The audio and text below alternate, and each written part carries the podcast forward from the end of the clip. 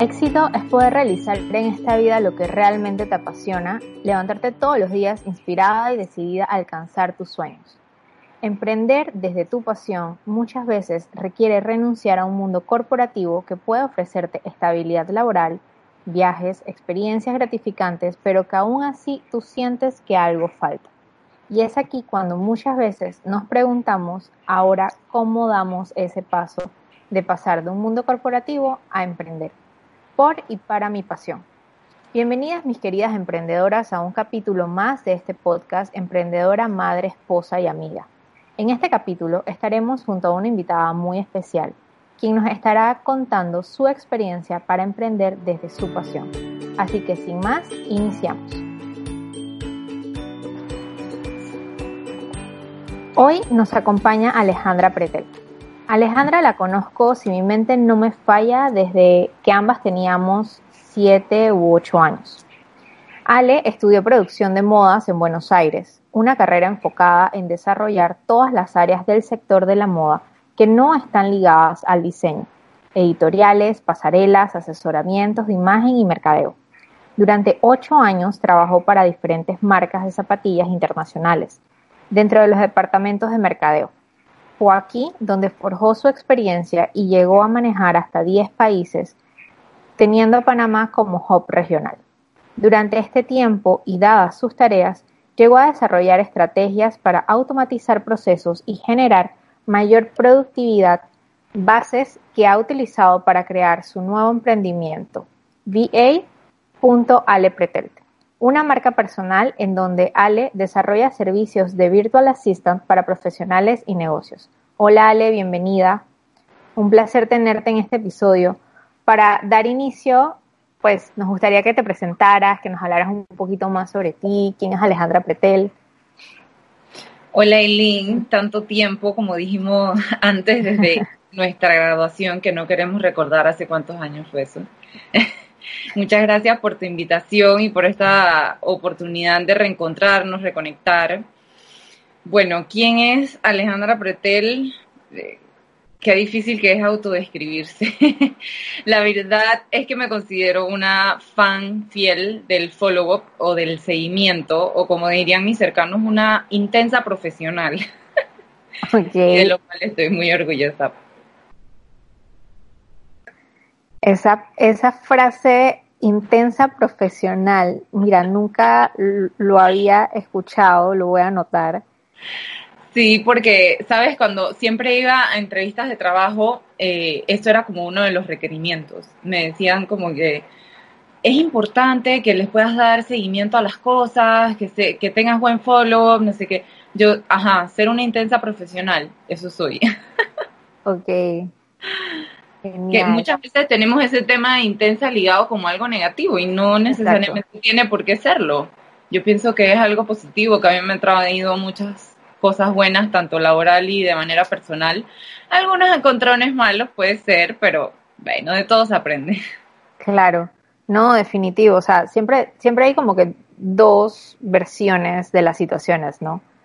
Entonces, como que algo bueno y algo tal vez no puede ser como que no tan bueno, pero definitivamente ser intenso laboralmente también tiene su lado positivo. Claro. lo sabe mirar. Genial. Bueno, Ale, en esta oportunidad nos gustaría que tú estás en un mundo corporativo, tal vez lo que muchas personas puedan eh, mirar como que el trabajo de, de, sus sueños, inclusive cuando uno se va a los primeros posts que tú haces en tu Instagram, que tú empiezas a relatar tu historia, para muchas personas es como que, wow, o sea, este es el trabajo soñado, o sea, tengo una base para toda Latinoamérica, eh, tengo viajes garantizados, o sea, en ese momento, ¿cómo llega a tu vida la decisión de renunciar y emprender? O sea, ¿cómo tú descubres que realmente quiero dejar esto que ante los ojos de la sociedad es como que lo, o sea, la vida para la que te prepararon tal vez profesionalmente, ¿no? Totalmente. así, así se veía y así era, o sea, realmente era así, eh, era el trabajo soñado, o sea, lo disfruté muchísimo y honestamente, te digo la verdad, yo nunca, o sea, cuando yo, no sé, sabes, cuando estás pequeña y te piensas como, o cuando ya estás en ese proceso de la universidad que empiezas a pensar en tu carrera y demás, nunca me veía como una emprendedora, o sea, nunca pensé que eso iba a ser parte de mi carrera profesional. Yo, y, y a medida que fui andando en mi carrera profesional, me di cuenta de que lo mío era estar en el mundo corporativo. Pues. Y siempre pensé que ahí me mantendría, o sea, yo estaba muy cómoda y de una manera positiva, o sea, no era como que estaba en una comodidad y que bueno, que era el buen trabajo y que recibía el salario los 15 y los 30 y había cosas que no me gustaban, pero, o sea, realmente yo estaba muy cómoda, era un trabajo divertido, era un trabajo en el que aprendí muchísimo, como dices tú, tuve muchas oportunidades de viaje, de, o sea, en mi último trabajo yo trabajaba para la marca Vans y tuve al creador de la marca sentado al lado mío comiéndose un helado, entonces, que es un señor que creó la marca hace más de 50 años. Entonces son cosas que no todo el mundo tiene la oportunidad de vivir y muchos, eh, muchas de las personas con las que yo trabajaba se mantienen en, en esa escalera laboral y son muy exitosos por toda su vida. Y ahí era donde yo pensaba que siempre iba a evolucionar, o sea, yo siempre me veía como que eh, eh, gerente de una corporación o, ¿sabes? E-, ese tipo de cosas. Claro.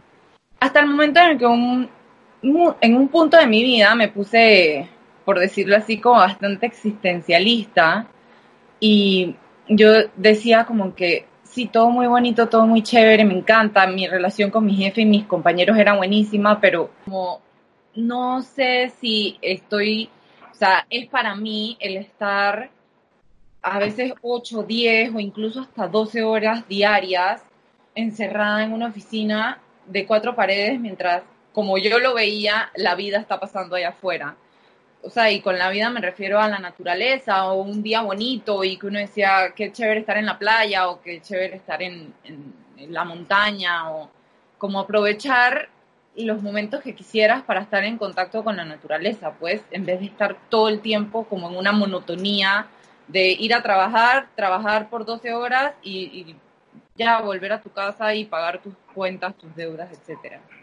Y fue ahí que me di cuenta que la única manera en que eso podría cambiar era eh, emprendiendo. Entonces, luego de varios años que esto como que volvía a mi manera, a, mi cabeza de manera recurrente, fue cuando dije como que, ok, tengo que, dar este paso, pues, y, entender qué significa la palabra emprendimiento para mí, pues, y empecé esa búsqueda.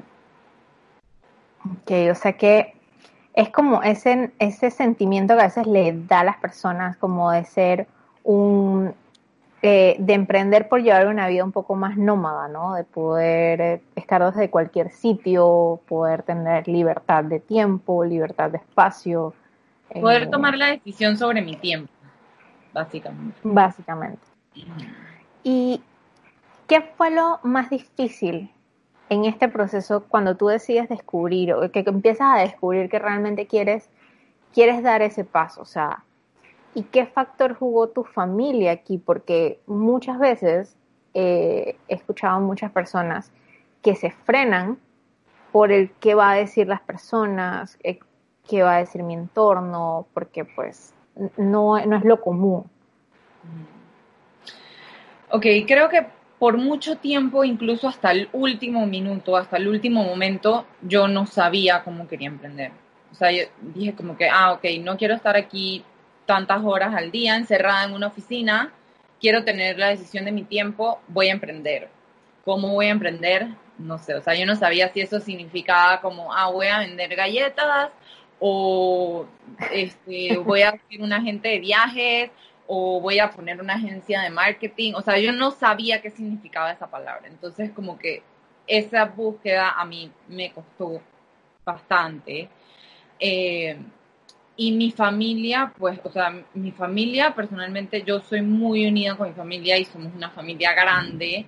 En total somos cinco hermanos, tengo diez sobrinos y siempre hemos sido muy unidos, o sea, son como la base de, como, como todo el mundo son la base de lo que yo soy y, y obviamente son muy importantes para mí, pero a la vez también ellos, o sea, mis papás me criaron para ser, además de muy independiente, como decidida. En, o sea, y, y, estar segura que las decisiones que yo tomo es lo que está acorde con lo que yo quiero hacer. Me acuerdo que mi papá siempre me decía, si tú quieres ser barrendero, pues fantástico, yo te voy a mandar a la mejor escuela de barrenderos profesionales que exista. Si ese es tu sueño y eso es lo que tú quieres hacer con tu vida, yo te voy a apoyar. Pero como ten claro qué es lo que tú quieres hacer, pues. Y creo que justamente también una de las cosas o uno de los momentos que me ayudó a mí a sentirme segura para emprender fue cuando me casé y descubrí que mi esposo y yo teníamos ideas similares de lo que queríamos hacer, tanto para una vida, obviamente, por eso fue que nos casamos, pero también a nivel laboral e ideas de negocios y esto, estábamos en la misma página, o sea, teníamos una buena sincronía laboral también. Entonces, hasta cierto punto sentí que íbamos armando un equipo no solo de mi nuevo núcleo familiar que, que, yo estaba creando, sino también como un equipo laboral de colaboradores, de socios, y eso me dio mucha seguridad como de tomar ese paso. Pues. Que es muy importante realmente sentir como que ese apoyo y no sentirte como que, bueno, es como que la Oreo en medio del vaso de chocolate, del vaso de leche. Exacto, exacto. Total, total, totalmente.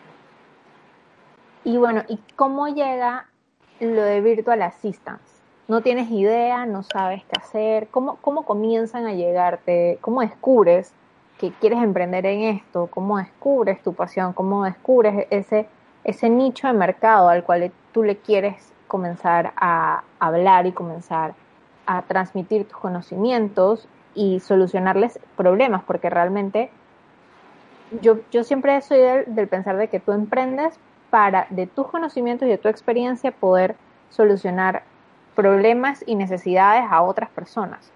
Entonces, Cuéntanos un poquito cómo llega todo esto a, tu vida.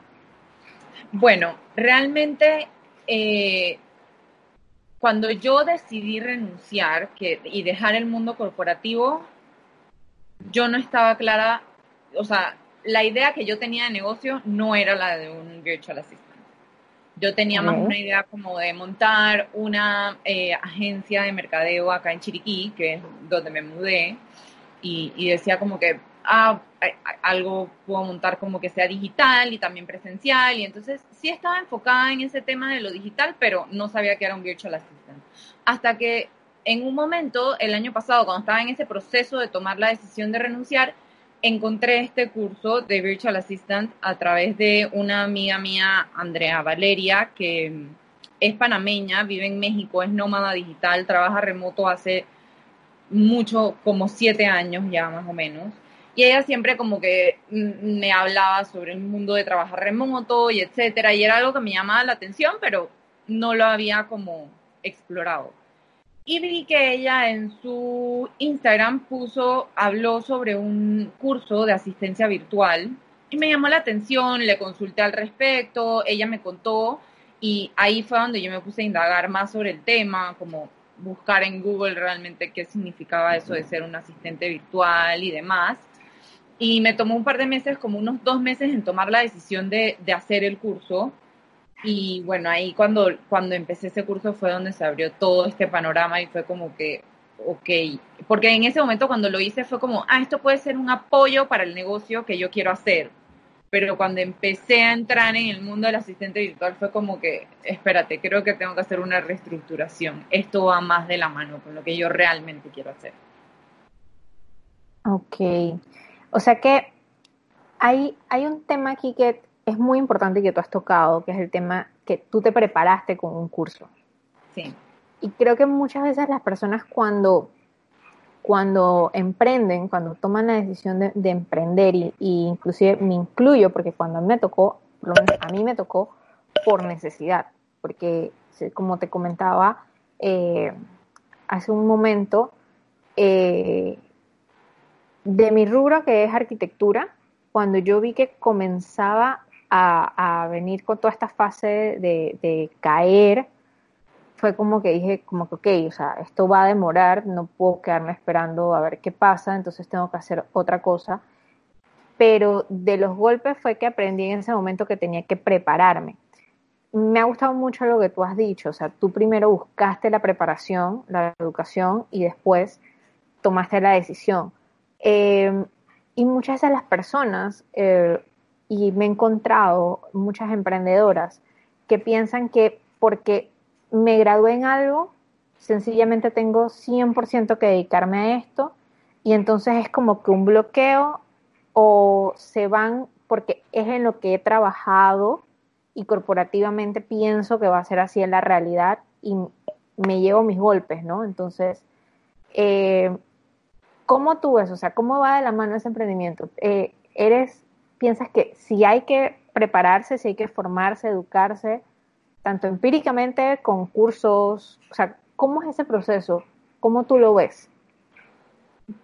Primero que todo, creo que la vida es un constante desaprender y aprender.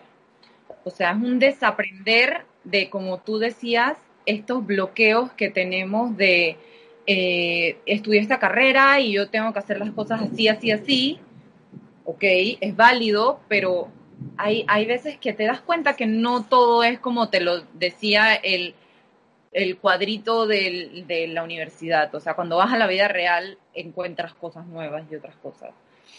Eh, y, en cuanto a aprender, yo personalmente, por mucho tiempo, esto eh, lo hablé en algún momento con una amiga que es maestra, como que no sé si es la cultura educativa en la que hemos crecido, pero por mucho tiempo pensé, yo detesto estudiar.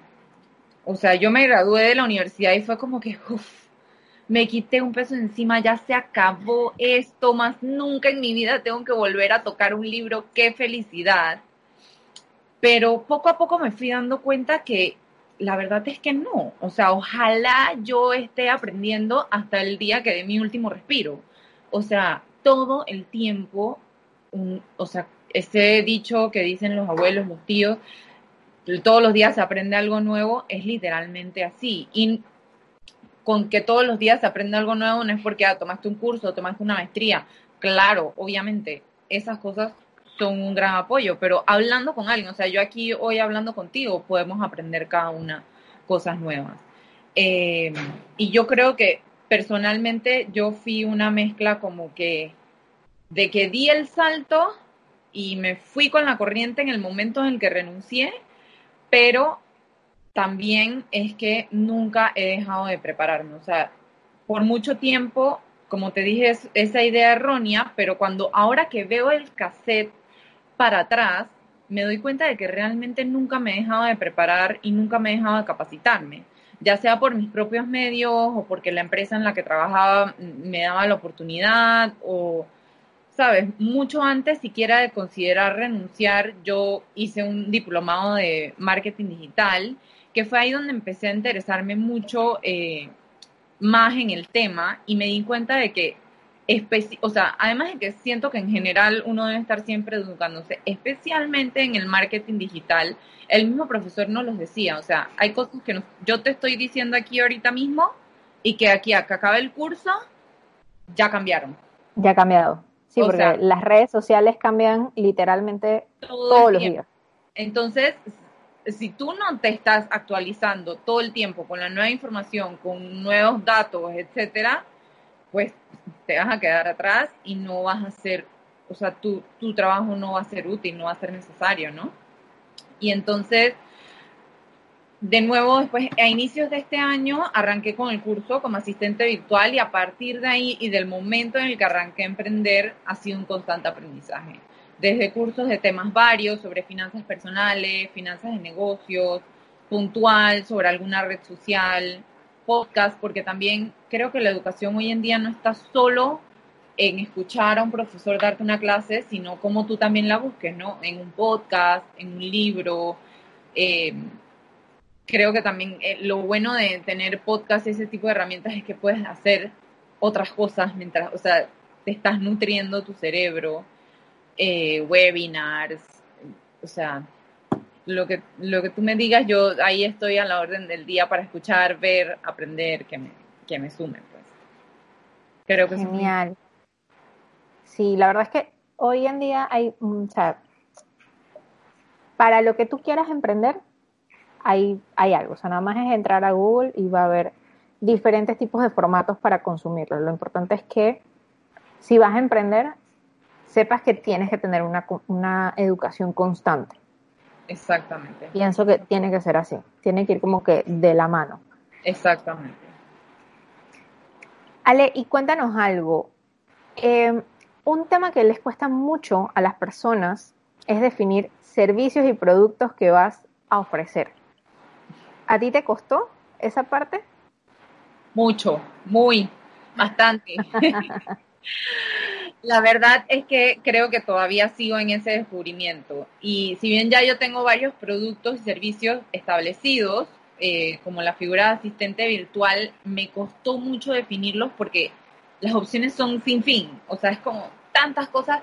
Hoy creo que también estamos, hoy en día estamos en el momento de la especialización. Entonces ah, te puedes especializar en un nicho en específico pero claro, yo al encontrarme con este concepto de asistente virtual y veía todas las opciones, es como cuando ves objetos brillantes, es como que ah, lo quiero todo, quiero probar con esto y probar con esto y probar con esto, pero bueno, de a poco me he ido definiendo y más por mi background de que yo vengo del mercadeo, me he especializado mucho en esa área pero me ayudó mucho también a definir mis productos y servicios, el, un curso de Mindful Business, de Mindful Business Panamá, Elizabeth Sánchez. Eh, ella es una colombiana que vive en Panamá y tiene esta página eh, que da cursos de finanzas personales y finanzas de negocios. Yo he tomado ambos porque me encantan, es muy buena explicando todo y llevándote de la mano no solo en los números de tu negocio, sino también como en, encontrar la identidad de tu negocio, ese cliente ideal al que le quieres llegar, tu nicho de mercado. Es bastante completo y eso la verdad ha sido una gran ayuda para mí poder definir mis servicios. ¿Me puedes repetir, por favor, para agregárselo a las chicas en, los comentarios para que la busquen? Es Mindful Finance PTY. Okay. te lo puedo escribir aquí. Y ella se llama Elizabeth Sánchez. Genial. Sí. Buenísimo, muy recomendado. Genial, sí, porque la verdad es que siempre eh, esos temas, por lo dentro del proceso de certificación que casualmente en este momento me encuentro, un módulo completo es básicamente para definir esto. Y creo que cuando, cada vez que tengo que dar asesoría a emprendedoras, siempre, siempre llegan por otro tema, pero cuando les digo, bueno, ¿quién es tu buyer person? ¿Quién, ¿Quién es ese público al que le vas a llegar? ¿Qué, ¿Cuál es tu servicio estrella, tu producto estrella? Siempre es como que eh, no lo tengo definido. O sea, creo que es un, un tema como que cuesta mucho aterrizar y siempre cursos o recomendaciones nunca está de más, porque siempre puedes como que reestructurarlos, puedes quitarlos, cambiarlos, eh, puedes empezar con un avatar de un cliente y puedes irlo evolucionando en el camino, o sea. Sí, porque también yo lo veo como que eh, mucha, en la mayoría de casos he visto que tu cliente ideal por lo general está muy relacionado con tu persona, porque muchas veces creamos un producto o un servicio porque nosotros lo quisiéramos tener pero no lo encontramos en el mercado. Entonces, a la vez que tú evolucionas como persona, ese producto o servicio evoluciona también, ¿no? Exactamente. Exactamente. Eso es muy importante, chicas. Eso que, exactamente eso que acaba de, de decir Alejandra. Y creo que eso es un punto porque precisamente en este momento de crisis que estamos viviendo, puede ser que de esa necesidad que nosotros tenemos se puede generar nuestro emprendimiento, o sea, es como que estar alertas a, lo que estábamos viviendo, al día a día, porque a veces uno está bloqueado y no sabe por dónde iniciar, por dónde emprender, qué hacer. Eh, hay muchas personas en este momento que han quedado sin trabajo por la situación y muchas personas que van a quedar sin trabajo, porque pues la pandemia tal vez se vaya a controlar, pero lamentablemente en temas económicos esto va a ir para largo. Entonces, ver exactamente eso que acaba, eh, acaba, de decir Alejandro, o sea, algo que nosotros queremos, no lo encontramos, eh, ahí puede estar tu respuesta a qué poner a hacer. Exacto. Y Alejandra, cuéntanos algo, el mundo digital, o sea, ¿qué representan para ti las redes sociales dentro de tu negocio? Todo. para mí la presencia online literalmente es todo. O sea, desde cómo me encuentran las personas hasta cómo me comunico con mis clientes y cómo yo me educo y sigo aprendiendo cada día. O sea, eh, hay mucha gente que a veces le tiene como el, miedo a, las redes sociales y personalmente yo, eh, hasta que tuve mi emprendimiento, no tuve una red social pública y fue algo con lo que siempre es como un miedo escénico, le decía yo eh, porque eh, no estaba acostumbrada como que, ay, mi vida va a estar allá afuera y tal, y no sé qué, pero la verdad es que cuando te empiezas a dar cuenta el nivel, de, el poder que tiene una red social, no solo para dar a conocer tus mensajes, sino para conectar con otra gente, por ejemplo, como estamos conectando nosotros ahorita, que tienen como tus mismos ideales, van por la misma ruta y se termina haciendo como una comunidad online eso creo que es muy poderoso y, y, más en estos tiempos que no podemos conectar físicamente, es todo. Sí, es valioso. ¿Y qué es lo más difícil? ¿Qué es lo que más a ti te ha costado? O sea, de, de encontrarte con la, con la red, eh, crear contenido, estar, tener constancia de todos los días, tener que estar publicando algo, hacer un video, hacer un audio. ¿Qué es lo que más te ha costado a ti? creo que para mí lo más difícil y que todavía ahí me encuentro en ese, en ese, en, la definición de eso, es encontrar exactamente de qué quiero hablarle al público. Porque, como dije antes, es como, tengo un montón de ideas en mi cabeza y como un montón de objetos brillantes que pienso que, que le pueden gustar al público y que puedo compartir, pero a veces siento que también como entre, si hablo de muchas cosas a la vez, no, como que no voy a tener un mensaje específico y tal vez la gente, o sea, conecte con demasiados, pero no con uno. Y a mí lo que me gusta, o sea, lo que yo creo que es positivo es conectar con un nicho en específico, porque de ahí puedes crecer a, varios otros temas. Entonces, como que todavía me encuentro en esa búsqueda y descubrimiento de, de si quiero hablar de mis ideales de vida o si quiero hablar sobre herramientas que yo uso para trabajar o, sabes, como una mezcla de todas esas cosas. Te voy a dar un tip que aprendí hace algunos años y que la verdad es que es muy bueno. Agarra un listado, ¿ok? Y coloca eh, lo que tú sabes hacer o sea, lo que tú estudiaste y los conocimientos que tienes. Agarra otro listado y pon de tu experiencia que sabes, que puedes aportar. Y agarra y haz un tercer listado donde pongas las necesidades y problemas que puede tener tu cliente. Entonces enlaza las herramientas o, o lo que tú sabes con ese problema y ahí vas creando los 20 primeros temas, por así decirlo. Ahí está. ok, perfecto. Entonces ahí vas creando como que... Ahí está el proceso. Lo que pasa es que creo todavía lo siento que está muy amplio. Hay como muchas cosas.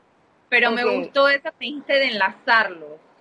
Exacto, los vas como que enlazando, como si fuera un pareo, ¿no? O sea, como que, bueno, esto puede solucionar esto, entonces generas un listado de los 20 primeros temas o 30 primeros temas y esos son los que lanzas el primer mes. ¿Y qué ocurre?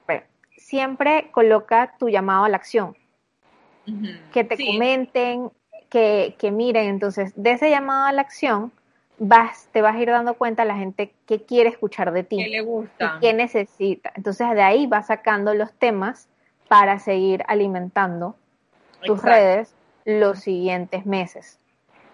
Así, eso fue un dato que a mí me pasaron. Es lo que creo que me está haciendo falta con, con, con los temas porque temas tengo miles, ideas tengo un montón, pero es la parte de enlazarlos y crear como algo puntual a raíz de cada uno de esos.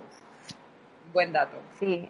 ¿Y en qué redes, cuáles han sido las redes sociales que han sido clave para ti? ¿En qué redes estás actualmente? Instagram de mi amor, o sea, Instagram es donde estoy el, el 80% del tiempo. Eh, bueno, en Facebook lo tengo también más o menos por default, por tener Instagram, también tengo Facebook. Eh, y he estado incursionando en TikTok. eh, y me ya salió bastante, pero bueno, ahora viendo la, la situación, creo que probablemente me, que, me siga quedando en Instagram porque todos sabemos que TikTok tal vez sea el nuevo Snapchat, no saben, no sé. Exacto. Sí, porque ya salió Reels y, Exacto. y pues ya con la prohibición que hicieron de TikTok o que anunciaron de TikTok para Estados Unidos, pues también... Correcto. Puede pasar lo mismo que Snapchat. Exacto, yo, yo pienso que eso es lo que va a terminar pasando lo cual me duele, pero bueno, a la vez también te hace la vida más fácil y más como una persona que está en el medio digital, es como que es mucho mejor tenerlo todo en una sola red social y no tener que irme a otra. Sí, totalmente, total, totalmente. La verdad es que eh, Mark Zuckerberg, el tipo es un, un genio, o sea, él no pierde una. Sí, no, totalmente. y para ti, cuando una persona o sea, si a ti una persona llegara y te dijera, quiero emprender, quiero, quiero dar ese paso, ¿tú qué consejos le darías? O sea, ¿cuándo una, tú crees que una persona debe de darlo? Que esté... Yo creo que no existe una fórmula secreta. O sea, no es como que, ah, tienes que tener tanta plata en el banco y, estos años de carrera profesional corporativa y esta otra cosa y, y entonces, pues, o sea, como que no, creo que para mí no lo existió y esto va a sonar redundante, pero creo que la fórmula secreta es que tú encuentres tu fórmula secreta. Eh, yo escuché antes de renunciar y demás, escuché muchos podcasts, libros, entrevistas de personas exitosas con sus negocios y cada uno lo hizo de una manera distinta y daba distintos consejos. O sea, algunos que te prepares económicamente, otros que te prepares con un plan de negocio sólido, otros de repente nunca lo planearon y sencillamente se quedaron sin trabajo de manera inesperada y, fueron viendo cómo y qué hacían. Y al final a todos les fue bien, porque creo que en el camino fueron encontrando lo que a ellos más les convenía en ese momento. Lo que sí, la única cosa que yo diría que para mí fue importante y creo que es algo que sí debe ser importante para todos, es estar muy en, conexión con, contigo mismo, o sea, como persona, a ti qué te gusta, qué, qué, qué te define como ser humano, cuáles son tus ideales de vida, y a raíz de eso creo que puedes ir desarrollando entonces la manera en la que quieres emprender. Em, porque a veces también cuando vamos a emprender caemos en este círculo de ¿y qué, ¿qué está haciendo este, este otro? ¿Y qué está haciendo? Como ver qué está haciendo la competencia, lo cual digo que no, no es que no se debe hacer, sí es importante entender qué está pasando en el mercado, pero no podemos obsesionarnos con esa idea de todo el tiempo como que, ¿y este qué está haciendo? ¿Y este otro qué está haciendo? ¿Y Porque al final terminamos tomando decisiones influenciados por lo que otros están haciendo y no por lo que realmente sentimos que es nuestra vocación, pues, y es lo que, lo que nos gusta, lo que nos llama la atención, el camino que queremos elegir. Así que creo que ese sería mi consejo, estar muy conectado con quienes somos como personas. Y el nicho y el cliente de, del otro no necesariamente va a ser tu nicho o tu cliente, o sea, no... Totalmente pueden ser similares, pero no va a ser el, mismo. Entonces. Y hay, hay mercado para todo. O sea, somos no sé cuántos millones, billones de personas en el planeta Tierra. Todo, hay mercado para todo. O sea, no es como que, ay, no, este ya empezó este negocio, entonces a mí no me va a funcionar porque Google cuando empezó creo que fue el quinto, el sexto, el séptimo buscador. Estaban los de Altavista agarrándose la cabeza diciendo, pero ¿por qué estos ahora vienen con nuestra idea? Y mira, ¿dónde está Google? Sí, totalmente.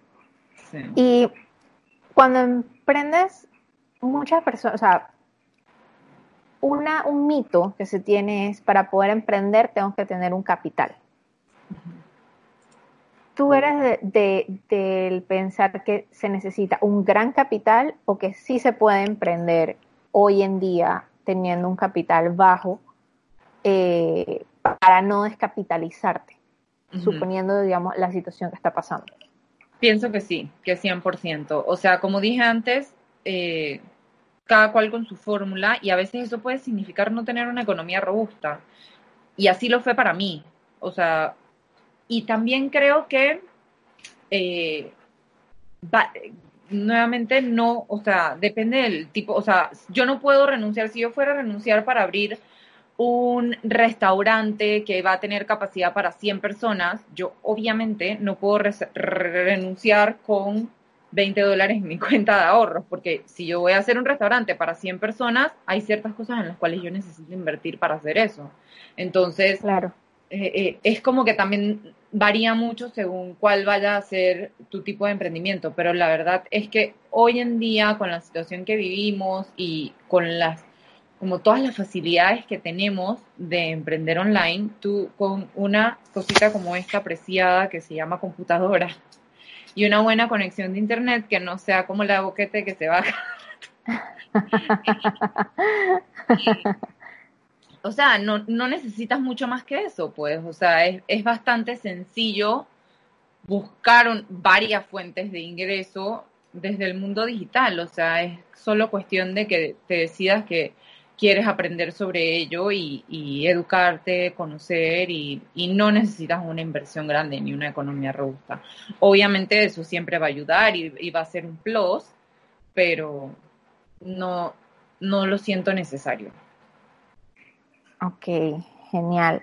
Bueno, Ale, para terminar, para que sepan, yo le mandé más o menos un, una guía a Ale, pero dejamos una pregunta sorpresa, por decirlo así, que, que ella no tiene idea. Y yo quiero que me digas tres cosas de que sean las tres cosas que a ti más te haya, o sea, que el mundo del emprendimiento las tres cosas que más te gusten y las tres cosas que menos te gusten del mundo del emprendimiento. los tres peros y los tres contra de Alejandra Preter, de la decisión que tomó. Ok, esto de no estar preparada no es lo mío, pero a ver. Eh, las tres cosas que me encantan es lo más fácil, o sea, lo primero es poder decidir mi tiempo, que fue el motivo por el cual yo renuncié. Eh, lo segundo es poder vivir en el lugar, en mi lugar feliz, que es Boquete, que también fue lo que siempre soñé. Yo vivía aquí de, pequeña y, siempre tenía esa, esa cosita de volver y finalmente lo logré y, eso es de las mejores cosas que, que tengo acá. Y creo que mm, lo tercero sería que al ser emprendedora y brindar un servicio, eh, yo puedo elegir eh, con quién y cómo trabajo.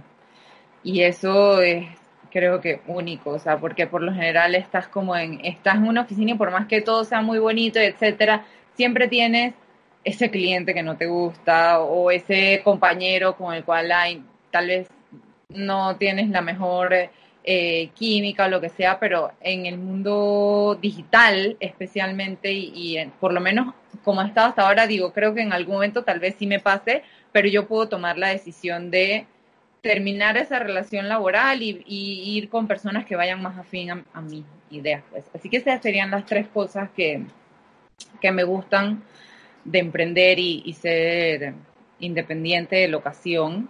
Y las tres cosas que no, bueno, primero y porque hoy ha sido un gran ejemplo de eso, es el, contra más grande de vivir en Boquete es el Internet y la luz, que bueno, no es lo más confiable.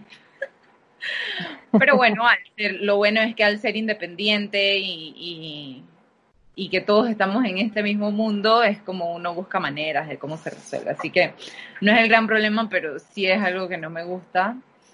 Y otras dos, a ver. Sí hay algunos compañeros de trabajo que uno extraña, o sea, ese, ese tener el, el el after office y el, esas cositas que uno tenía cuando estaba en un mundo laboral diario, son cosas que se pierden y más ahorita que estamos en una situación que estamos todos distanciados. Pero bueno, igual uno tiene como el compartir digital, como estamos haciendo nosotros ahorita, o Zoom con amigos y ese tipo de cosas. Y una tercera, hmm, ¿Qué tendría que elegir que no me gusta? Bueno, como estoy en las fases iniciales de mi emprendimiento, eh, lleva mucho trabajo, eh, quemadas de pestañas bastantes y yo soy una persona que me gustan mis ocho horas de sueño. Me, antes, regularmente, a las nueve y media, diez de la noche ya yo estaba en cama y a las seis de la mañana, cinco y media estaba despierta. Ahora mis horarios están un poco distorsionados. A veces son las 2 de la mañana y sigo trabajando y así, pero bueno, estoy clara que es, que es un periodo, estoy como en una fase en la que estoy metiéndole mucho tiempo, corazón, ganas y tengo fe que voy a encontrar una regularidad de vuelta en mis horarios. Perfecto, Ale. Bueno, cuéntanos cómo te podemos encontrar en redes, eh, qué servicios ofreces, eh, a quién me estás dirigida directamente. Ok, me pueden encontrar en Instagram en va.alepretel, es va.alepretel con T al final. Em, y bueno, los servicios que, como mencioné antes, estoy bastante enfocada en lo que son eh, las cosas de marketing, eh, marketing digital, etcétera. Tengo varios productos, manejo redes sociales, cualquiera de, de, los que sean, o sea, Instagram, Facebook, TikTok, cualquiera, cualquier tipo de red social, creación de contenido, interacción con comunidad. Em, y también estoy muy enfocada como en eh, manejo de proyectos relacionados con las redes sociales. Es decir, si tú tienes eh, una comunidad de de personas que te siguen, con, con, las cuales conectas de manera ya más cercana, eh, apoyarte con todo lo que es la creación de contenido de tu grupo privado con esas personas, ya sea en Facebook, ya sea en Telegram, ya sea en WhatsApp, etcétera. Eh, y bueno, ahí, ahí está mi nicho específico ahorita mismo y estoy muy conectada con emprendedores y pequeñas empresas. Eh, puntualmente muchas, o sea, como dije antes, como uno crea un producto para a veces uno mismo porque no lo encuentra en el mercado, todas con las que he conectado hasta el día de hoy han sido mujeres emprendedoras.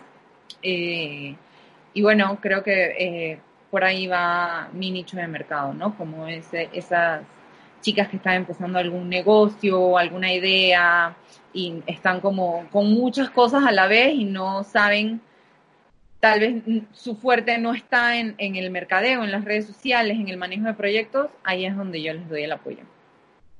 Perfecto, bueno chicas, ya saben, toda la información la vamos a dejar, la voy a dejar en el post. Eh, se van a Instagram y ahí van a poder ver el post. Recuerden que este podcast sale eh, todas las semanas por Spotify y iBox. Y bueno, Alejandra, muchísimas gracias de verdad por tenerte aquí. Nos has dado muchos consejos eh, muy valiosos que yo sé que a la comunidad les va a funcionar de mil maravillas. Y bueno, éxitos en tu emprendimiento. Espero que te vaya de lo más nice y siempre, siempre, siempre para lo que necesites, pues aquí estamos a la orden. Muchas gracias, Eileen. Gracias por la oportunidad, por la invitación y ahí seguimos conectadas, seguro. Dale, claro que sí.